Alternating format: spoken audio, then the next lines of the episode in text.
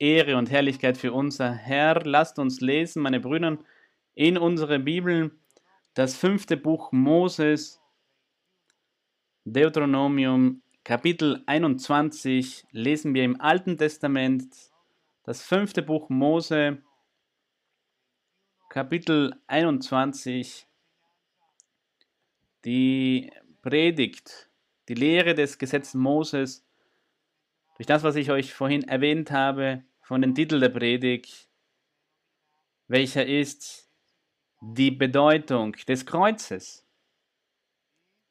Und im fünften Buch Mose 21, Vers Nummer 22, lesen wir über diese Bedeutung des Kreuzes. Im Altertum, im Gesetz Moses, in der Antike, im Gesetz des Moses. Vers 22, wenn jemand eine Sünde getan hat, die des Todes würdig ist und wird getötet und man hängt ihn an ein Holz, so soll sein Leichnam nicht über Nacht an dem Holz bleiben, sondern du sollst ihn am selben Tage begraben, denn ein Aufgehängter ist verflucht bei Gott, auf dass du dein Land nicht unrein machst, das dir der Herr dein Gott zum Erbe gibt. Amen. Ihr könnt Platz nehmen. Dieses, dieser Kapitel hier vom Buch vom fünften Buch Mose lehrt uns über die erste Bedeutung des Kreuzes. In der Bibel meint man hier dieses Holzgebilde, dieses physische Holz, was wir gerade gelesen haben. Im Vers 22 steht hier, er wird aufgehängt auf ein Holz auf ein Holz. Das ist die erste Bedeutung des Kreuzes. Ein Holz, wo die Menschen aufgehängt wurden. Und es war die allerhöchste Strafe, die damals im Altertum für die schlimmsten Verbrechen, die begangen wurde, verhängt wurde. Wenn jemand eine Sünde getan hat, in Vers 22 steht es, nicht irgendeine Sünde, sondern die des Todes würdig ist, das heißt die schlimmsten Sünden, die schlimmsten Verbrechen, für diese Verbrechen gab es auch die höchste Strafe, nämlich aufgehängt zu werden auf ein Holz, gekreuzigt zu werden, auf einem Kreuz. Und im Vers 23 steht hier, so sollst du sein Leichnam nicht über Nacht an das Holz bleiben, an dem Holz bleiben. Das geschah dem Herrn Jesus Christus. Er wurde gekreuzigt.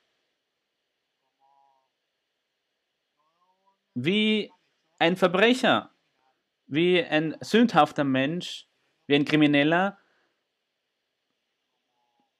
Er ging durch als Krimineller für die, die ihn gekreuzigt haben, wie einer, der Blasphemie ausübte, ein Lügner, der sich als Gott ausgegeben hat und deshalb war er des Todes würdig, der schlimmsten Strafe der damaligen Zeit gekreuzigt zu werden, weil er die schlimmste Tat, das schlimmste Verbrechen begangen hat. Ein Verbrechen würdig des Todes, nämlich gesagt zu haben, er sei Gott oder dass er Abraham gekannt hat, weil er sagte, das, was er tat, geschah mit der Macht des Heiligen Geistes Deshalb sprachen damals die Juden, er hätte nicht den Heiligen Geist, sondern einen Dämon, einen bösen Geist. Und durch diesen bösen Dämon, durch diesen Fürsten Belzeub der Dämonen, tat er die Wundertaten. Für jene, die ihn gekreuzigt haben, für dieses jüdische Volk damals, in der damaligen Zeit, war der Tod des Herrn Jesus Christus am physischen Holz, am Kreuz, war die Antwort für alle seine Verbrechen. Und zu Recht musste das geschehen. Zu Recht musste das, musste Jesus Christus am Holz gehängt werden. Das war die Strafe damals. Der Herr erlaubte nicht im Falle unseres Herrn Jesus Christus, dass er, dass man ihn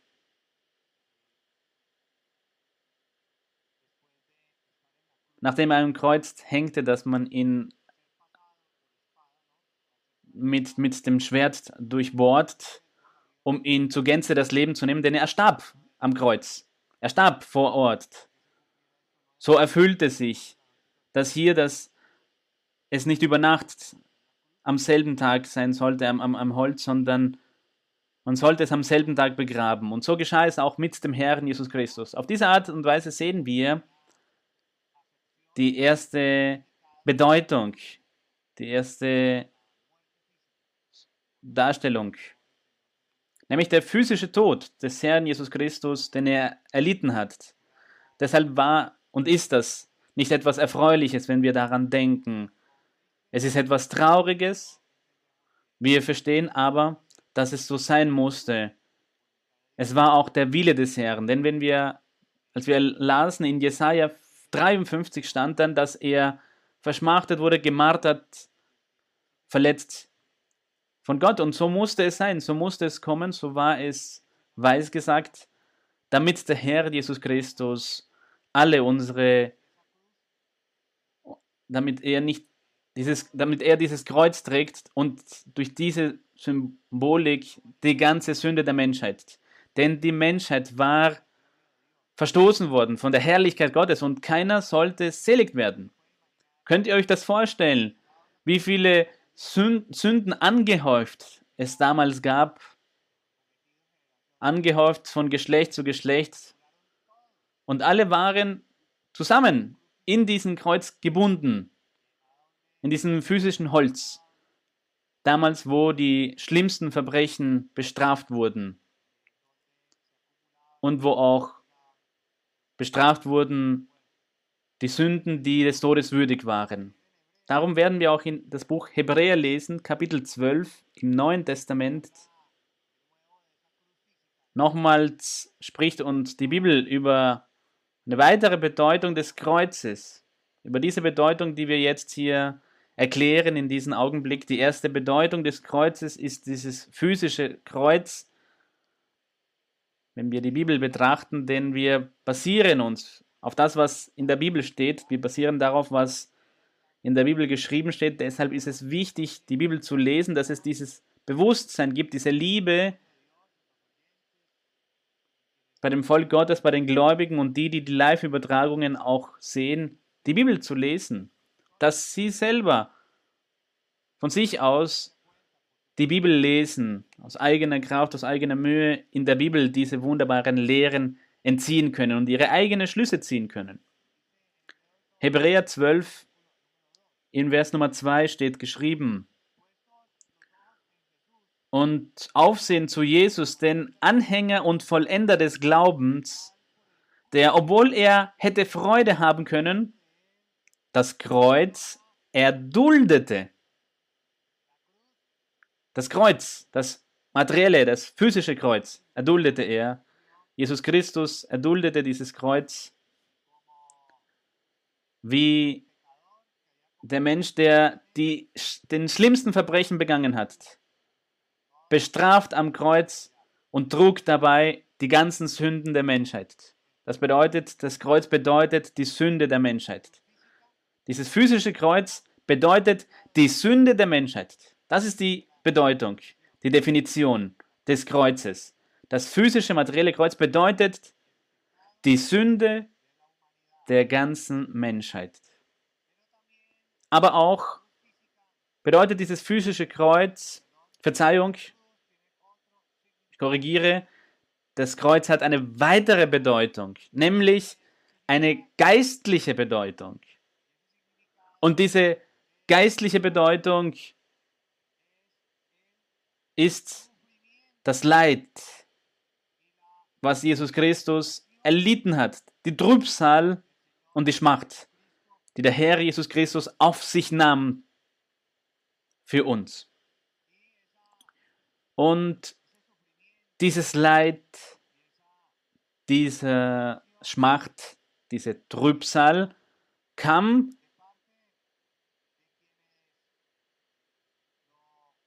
kam von jenen, die ihn umgebracht haben, jene, die ihn gekreuzigt haben, die ihn verspotteten, verhöhnten.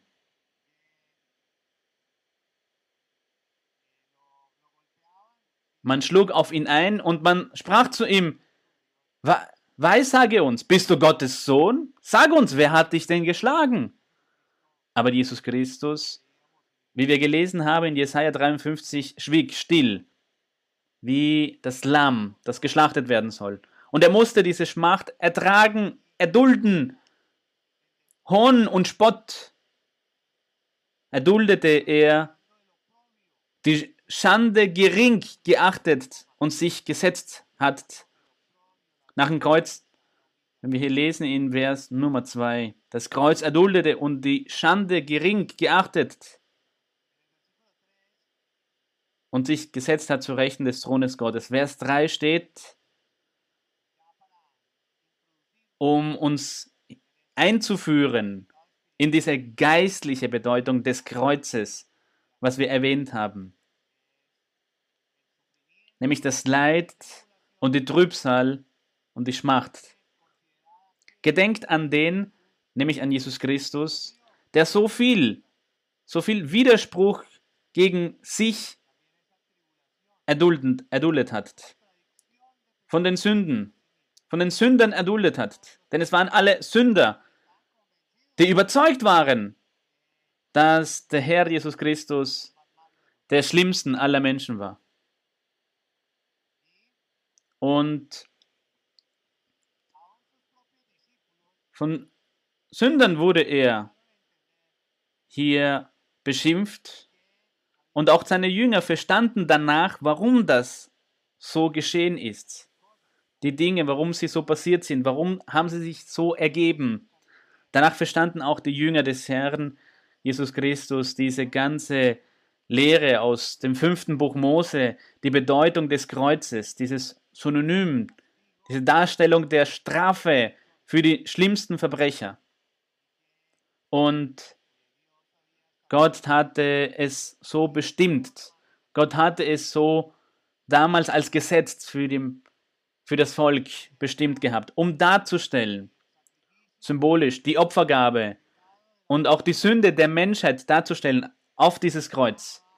Auf dieses Kreuz war gebündelt die ganze Sünde von Geschlechtern, von allen Geschlechtern der Menschheit. In einen Menschen ohne Sünde. Und dieses Kreuz stellte dar diese Sünde, diese gebündelte Sünde. Aber wenn wir das geistlich jetzt betrachten, lehrt uns der Apostel Paulus, dass so wie der Herr Jesus Christus diesen Slide ertragen hat, die Trübsal erduldet hat, auf diese gleiche Art und Weise werden wir, die Anhänger des Herrn, die ihn folgen, genau dieses Leid erdulden und diese Trübsal erdulden. Und wir sollen dies erdulden. Und wir sollen an ihn denken. Den Mut haben, unseren Mut und die Motivation ganz hoch. Niemals aufgeben, niemals verzweifeln. Damit wir, damit wir Kinder und Anhänger, die würdig des Herrn sind. Halleluja, gelobt sei sein Name. So dass wenn jemand eine Trübsal, eine Schmacht erleidet, etwas erdulden muss, ein Mangel, eine Krankheit, eine Schwierigkeit, egal welche Situation in diesen Tagen, soll er sagen, ich, ich leide und erleide eine Trübsal, aber ich möchte des Herrn würdig sein und ich werde dies aushalten, erdulden. Und ich werde nicht aufgeben, ich werde nicht entmutigen, ich werde weitermachen. Denn so wie der Herr Jesus Christus gelitten hat und erduldet hat den Schmerz, die Schande, hatte er stets, stets diese Hoffnung und sein Blick gerichtet auf den ewigen Vater und auf die Verheißungen des Vaters gleichermaßen wir. Auf gleichermaßen wir und wir haben jetzt gerade gelesen, der Herr verachtete er obwohl er hätte Freude haben können, nahm er das Kreuz auf sich. Er hätte gleich zu Rechten Gottes sitzen können. Gelobt sei unser Gott. Er hatte aber seinen Blick darauf gerichtet, genauso auch wir. Wir, wir haben unsere Motivation, unsere Beweggründen und wir leiden und wir bleiben beständig und wir fallen nicht, denn unsere Hoffnung ist gerichtet, unser Blick ist gerichtet auf die göttliche Gabe des Himmels. Ehre gebührt dem König des Himmels.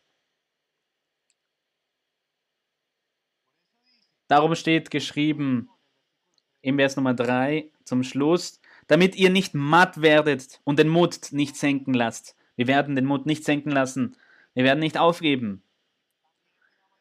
Und dass wir auch berücksichtigen, dass wir noch nicht bis zum Blut Widerstand geleistet haben gegen die Sünde. Das heißt, uns bleibt dieses herrliche Beispiel, uns alle bleibt das Beispiel des Herrn Jesus Christus und wir alle sollen dieses, dieses Kreuz tragen, jeder von uns, aber im geistlichen Sinne. Das ist unser Kreuz in der heutigen Zeit. Das Kreuz des Leid, des Ausharren, Trübsal erleiden, verfolgt zu werden, vielleicht von dem Feind, von dem Teufel. Das ist die andere Bedeutung des Kreuzes, meine Brüder und Schwestern, die geistliche Bedeutung. Leid, Trübsal, die Verfolgungen, die Probleme mit dem Feind, mit dem Teufel. Und dieses Kreuz, das unsichtbar ist, trägt jeder von uns.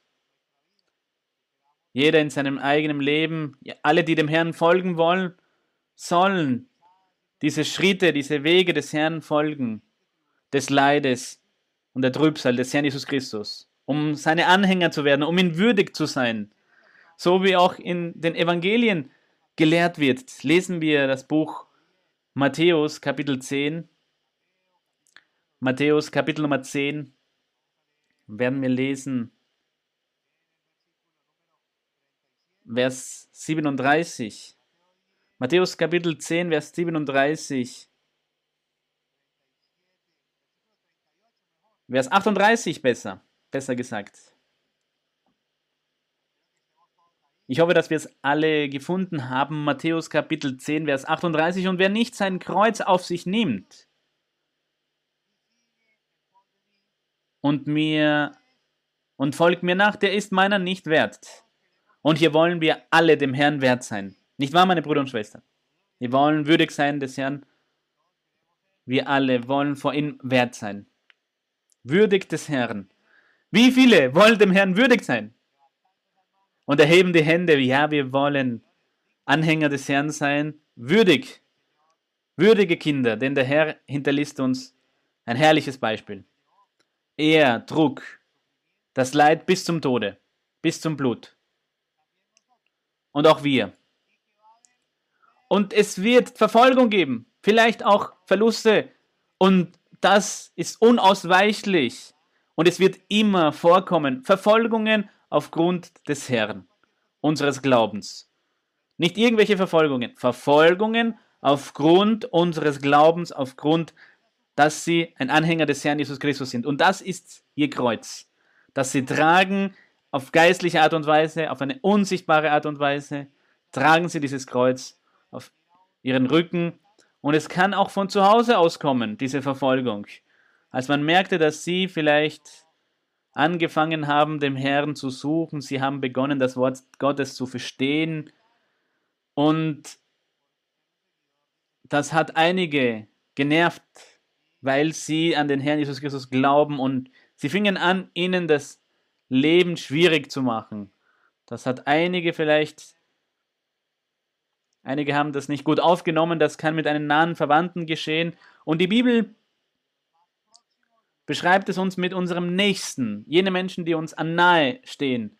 Und das breiten wir aus auf alle, auf allen Aspekten unseres Lebens. In allen Bereichen unseres Lebens. Vers 34, 34 steht, ich Ihr sollt nicht meinen, dass ich gekommen bin, Frieden zu bringen auf die Erde. Ich bin nicht gekommen, Frieden zu bringen, sondern Schwert. Und das kam auch für die Jünger und für die Apostel. Als sie begonnen haben, das Evangelium zu predigen, würde man, ihn, würde man sie verfolgen. Man hat begonnen, sie zu verfolgen. Und auch ihre eigenen Hausgenossen Denn ich bin gekommen, den Menschen zu entzweien mit seinem Vater und die Tochter mit ihrer Mutter und die Schwiegertochter mit ihrer Schwiegermutter. Und des Menschen Feinde werden seine eigenen Hausgenossen sein. Aufgrund des Herrn, das ist das Kreuz, das wir tragen sollen. Und eine Schwester bezeugte neulich, dass ihr Vater erkrankt, erkrankt ist und sie musste, sie musste sehr viel Verfolgung erleiden in ihr eigenem Haus durch ihre eigenen Brüder und Schwestern. Sie sind eine große Familie, sind verschiedene Brüder und alle waren gegen sie. Seitdem sie gemerkt haben, dass sie, dass sie in die Kirche kam.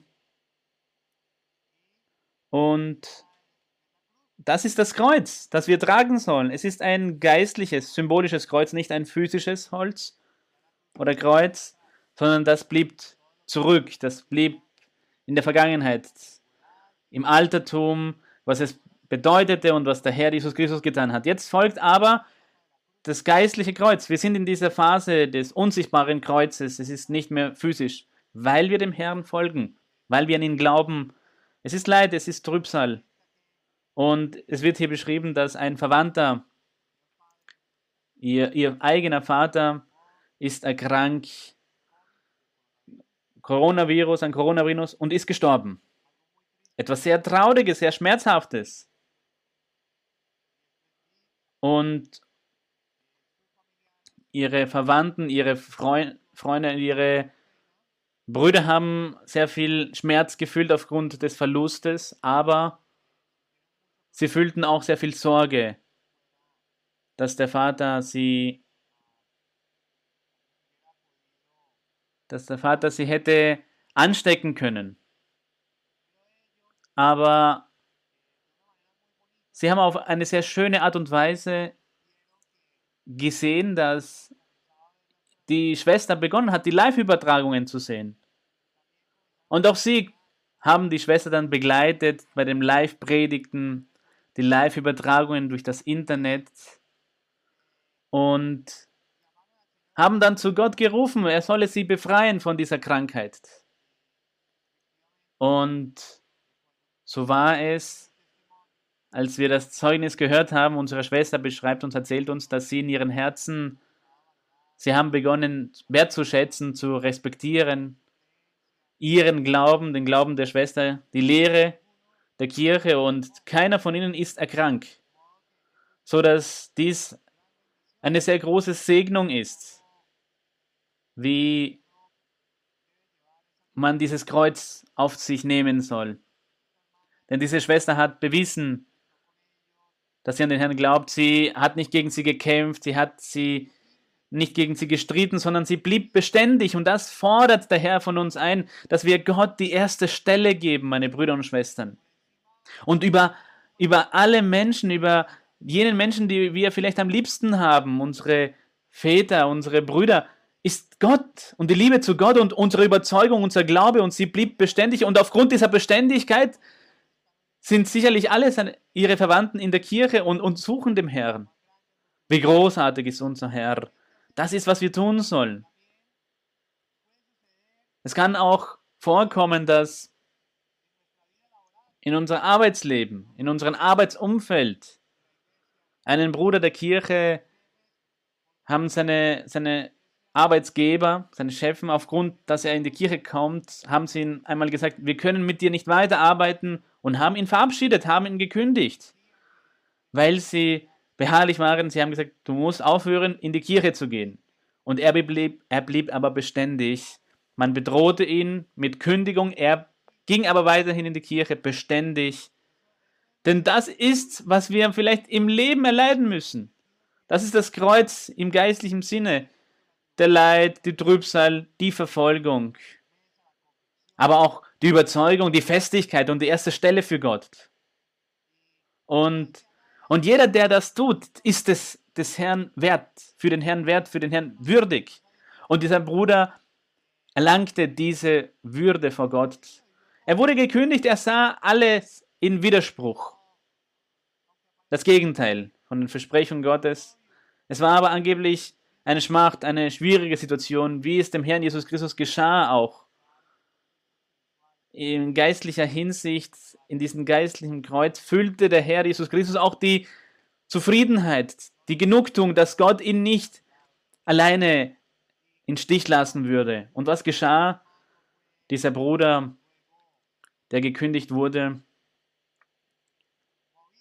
wurde von Gott bewegt und viele Menschen haben ihn dann dazu angeregt, dazu bewegt, seine eigene Firma aufzumachen. Und er fing mit Erfolg an, seine eigenen Produkte zu verkaufen. Und die Menschen der Firma, die ihn gekündigt hatten, haben ihn dann wieder aufgesucht und wollten, dass er zurückkommt. Die Kunden wollten nicht mehr in dieser Firma kaufen, sondern nur bei ihm. Sie wollten nur kaufen, wenn er dort arbeitet. Aber Gott hatte ihn bereits gesegnet und hatte ihm bereits den Triumph gegeben. Gelobt sei der Name des Herrn. Das bedeutet, des Herrn würdig zu sein, ihn wert zu sein. Vers 38, und wer sein Kreuz nicht auf sich nimmt und folgt mir nach, der ist meiner nicht wert. Es ist kein physisches Kreuz, sondern ein geistliches. Und in, dieser, in diesem Sinne lehrt uns die Bibel schon im Altertum, im Altertum, als sie durch die Wüste gingen, in der Wüste gingen und verfehlten vor Gott und sündigten vor Gott und Gott bestrafte sie mit Schlangen in der Wüste. Schlangen, die den Tod brachten und viele starben dadurch. Gott gab einen Ausweg. Gott gab dem Volk Gottes damals eine Lösung. Moses sollte eine kupfernde Schlange aufstellen. Diese Passage ist in Nummer 21, das lesen wir heute nicht, in Vers 4 und 9. Und da wird beschrieben, da wird genau erklärt, dass Mose diese Schlange, diese eiserne Schlange aufstellte und Gott prüfte sie, denn Gott hat ihnen gesagt, wer diese Schlange ansieht, wird nicht sterben, wird nicht durch einen Schlangenbiss umkommen. Und so war es. Jeder, der diese eiserne Schlange anblickte, wurde gerettet. Und Gott hat auch nicht nur ihren Gehorsam geprüft in diesem Augenblick, den Gehorsam, sondern er prüfte auch die Erkenntnis von dem Volk Gottes. Das möchte auch Gott von uns, dass wir die Bibel lesen, dass wir die Bibel wertschätzen. Das sollte die Menschheit tun. Das sollte die Menschheit tun, die Bibel wertschätzen, dass wir alle die Bibel lesen, wie es sich gehört, und entdecken, welche hier die Lehren sind, die wahrhaftigen, die vollkommenen Lehren Gottes. Und in dieser Lehre befindet sich, dass die Götzendienst begonnen hat mit dieser Schlange, etwas Materiellem, und sie haben Weihrauch gewidmet dieser Schlange und dann später ein König, der König Hiskia, beschloss, diese Götzendienst zu unterbrechen, zu unterbinden unter dem Volk. Denn es geschahen Wunder durch diese Schlange. Und im Altertum wurden diese Wunder vollbracht, weil Gott dies erlaubte. Gott erlaubte diese Wunder durch die Schlange, aber später nicht mehr. Später war es verboten durch Gott. Es gab keine Segnung mehr durch die Anbetung dieser Schlange. Aber in den Augenblick in der Wüste gab es Segnung und Heilung. Es war eine Lösung, eine Notlösung.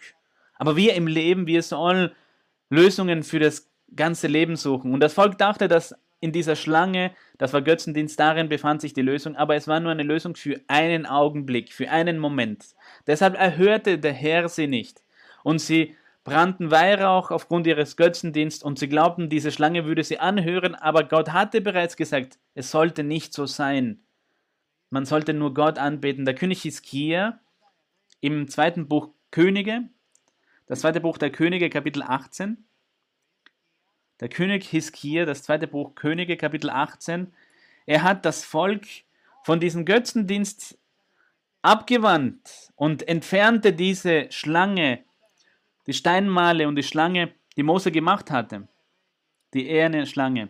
Das zweite Buch Mo, der Könige, das zweite Buch der Könige, Kapitel 18, Vers 4.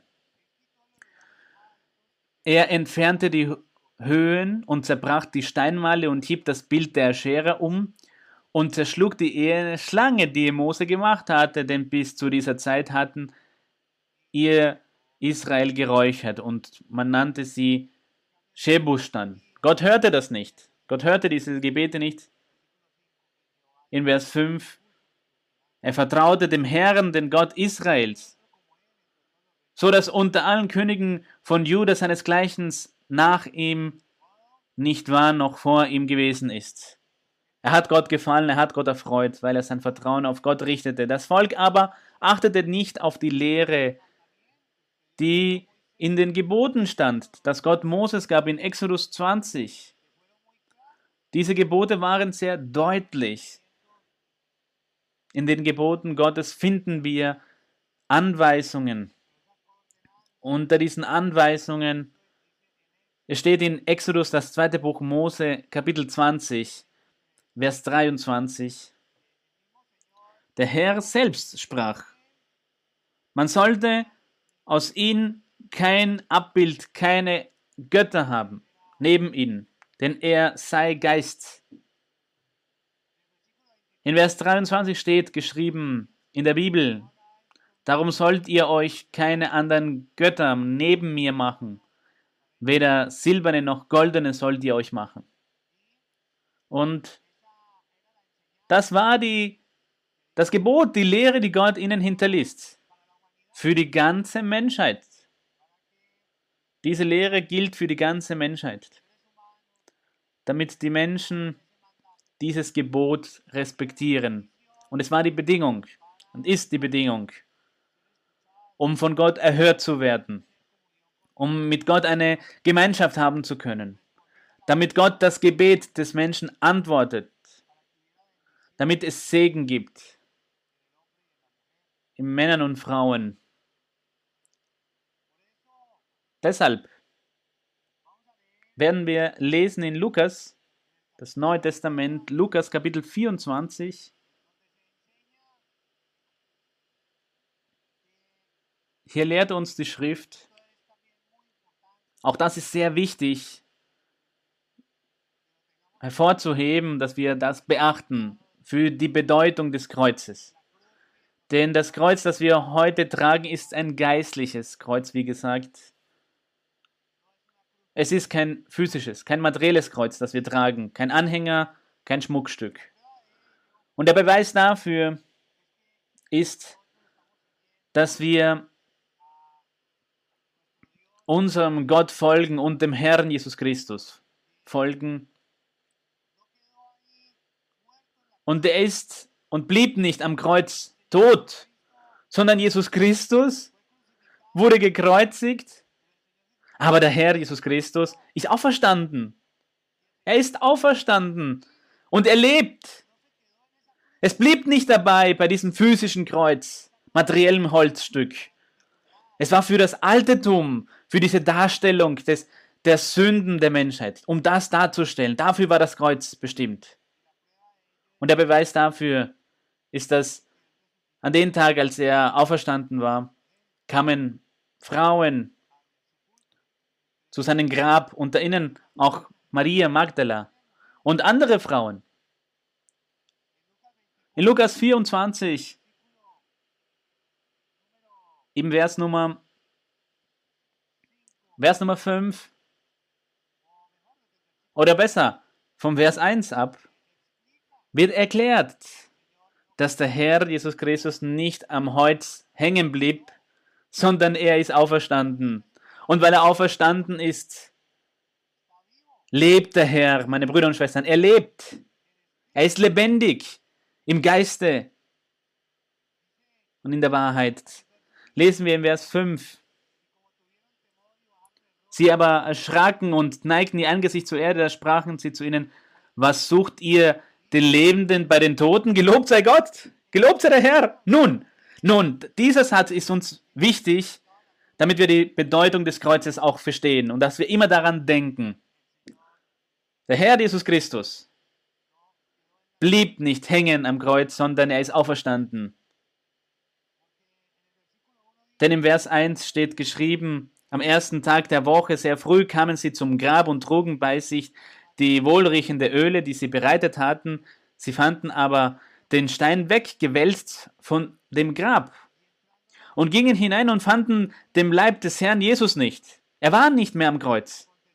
Und als sie darüber bekümmert waren, siehe, da traten zu ihnen zwei Männer mit glänzenden Kleidern. Welche waren diese Frauen? Vers 10, es waren Maria Magdala und Johanna und Maria des Jakobus Mutter und die anderen mit ihnen, die sagten das den Aposteln. Vers 4 kehren wir zurück.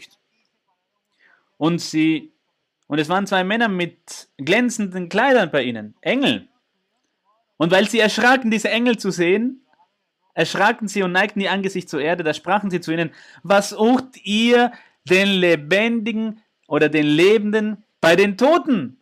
Der lebt, der nicht am Kreuz hängen geblieben ist, sondern er ist auferstanden. Vers Nummer 6. Er ist nicht hier. Er ist nicht hier.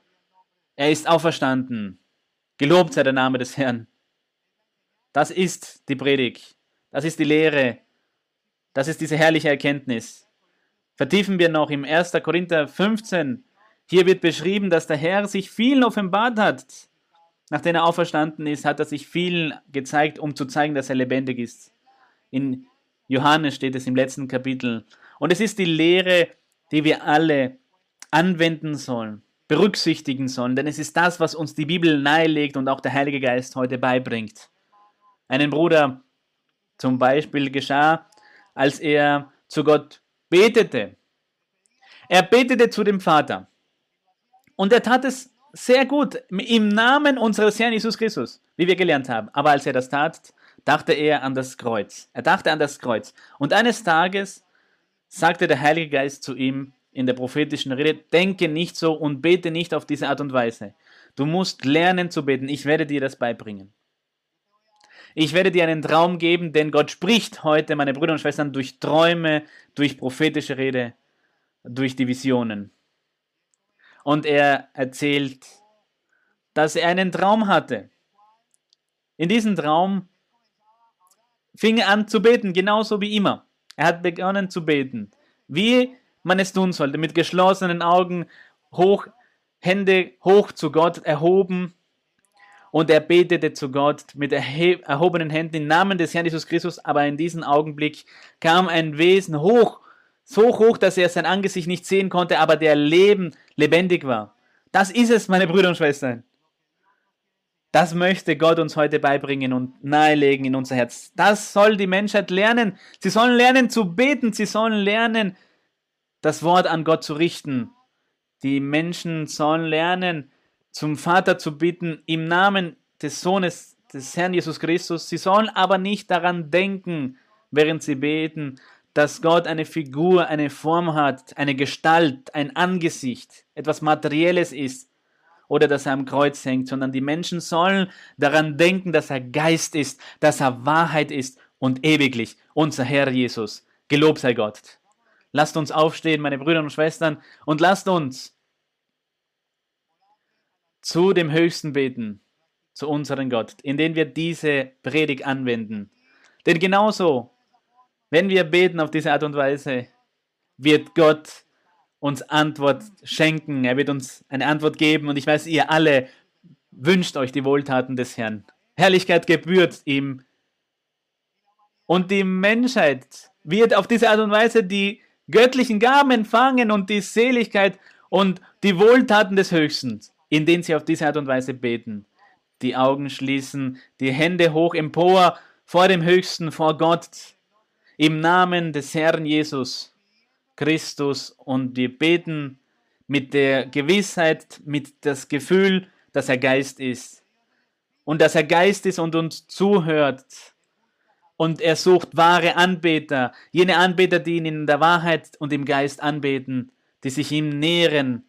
Im Gegenteil, werden wir außerhalb der Parameter der Gesetze der Bibel sein und wir werden es nicht schaffen, diese Segnungen zu erlangen, die de, die, die Menschheit begehrt, aber nicht empfängt. Deshalb sollen wir in diesen Geboten der Schrift sein, der Erkenntnis der Bibel, damit der Höchste uns auch so Antwort geben kann. Heiliger Vater, wir geben dir Dank, Wir geben dir Ehre für dein geschriebenes Wort, für die Bibel geben wir dir Dank für deine Lehre, denn du unterweist uns, du lehrst uns, wie wir das Wort an dich richten, unsere Augen schließen, unsere Hände emporheben zu dir, niederknien, wenn wir können, dich anrufen im Namen deines Sohnes, des Herrn Jesus Christus. Auf diese Art und Weise empfangen wir alle eine Antwort und die Begünstigungen, die Segnungen, die Wohltaten und befreit werden in unserem geistlichen Leben von unseren Sünden, von unseren Fehlern, von unseren Trieben, von Hexereien, von Albträumen, von Bindungen des Teufels, von der Verfolgung des Teufels, vom Leid, von Trübsal, von Verfolgung. Du, Herr, befreie unsere Leiber von Krankheit, von diesem Virus, der die Menschheit heute angegriffen hat. Krankheiten wie Krebs, unheilbare Krankheiten, Krankheiten im Gehirn, in unsere Organe, die lebensnotwendig sind. Gott der Herrlichkeit, mögest du da eingreifen, dass wir gesegnet werden, ebenfalls auch im Geistlichen mit dem Besten der göttlichen Segnung, mit den göttlichen Gaben, mit der Taufe des Heiligen Geistes, mit der Gabe der prophetischen Rede, mit den Gaben gesund zu machen, mit der Unterscheidung der Geistern, mit der Gaben Wunder zu tun, mit göttlichen Rückhalt und die Unterstützung Gottes, mit der Liebe zu Gott, die Bereitschaft des Herzens, um, um die Bibel zu lesen, um mit Freiheit die Bibel lesen zu können, mit Segnungen über unsere Ehen und über unser Zuhause, Herr in unsere vier Wänden, unser Zuhause, unsere Kinder und unser Arbeitsleben mögest du segnen, unser tägliches Leben, Herr, mögest du uns begleiten, unser Gebet und unser Unterhalt und alles, was wir benötigen zum Leben, Herr, unsere Nahrung, mögest du uns gewähren. Der Gott der Herrlichkeit möge uns dies geben, Halleluja. Und alle, die an diesen lebendigen Gott glauben, die ihn anbeten, mit der Seele, mit dem Herzen und die den Namen des Herrn Jesus Christus beschwören und rufen vor den ewigen Vater, sollen gesegnet sein mit der höchsten aller Segnung des Himmels, das ewige Leben, genauso wie unsere Schwester Maria Luisa, die du, Herr, als Oberhaupt der Kirche weltweit eingesetzt hast, Herr, als Apostelin unter den Nationen, dass sie uns illustriert, uns lehrt, uns den Weg zeigt der Wahrheit deines Wortes. Gott der Herrlichkeit, mögest du ihr das Beste, deine Segnung gewähren, deine Triumphe, deinen Schutz. Halleluja, danke, mächtiger Gott. Wir lieben dich und wir segnen dich, Herr, im Namen, der über allen Namen ist, im Namen unseres geliebten Herrn Jesus Christus. Amen. Mächtig ist der Name des Herrn, groß ist unser Gott, der die Anbetung verdient. Meine Brüder und Schwestern, es ist mir immer eine große Freude, mit euch diesen Moment geteilt zu haben. Gott möge euch segnen, Gott möge euch das Beste geben. Bis bald. Gelobt sei Gott.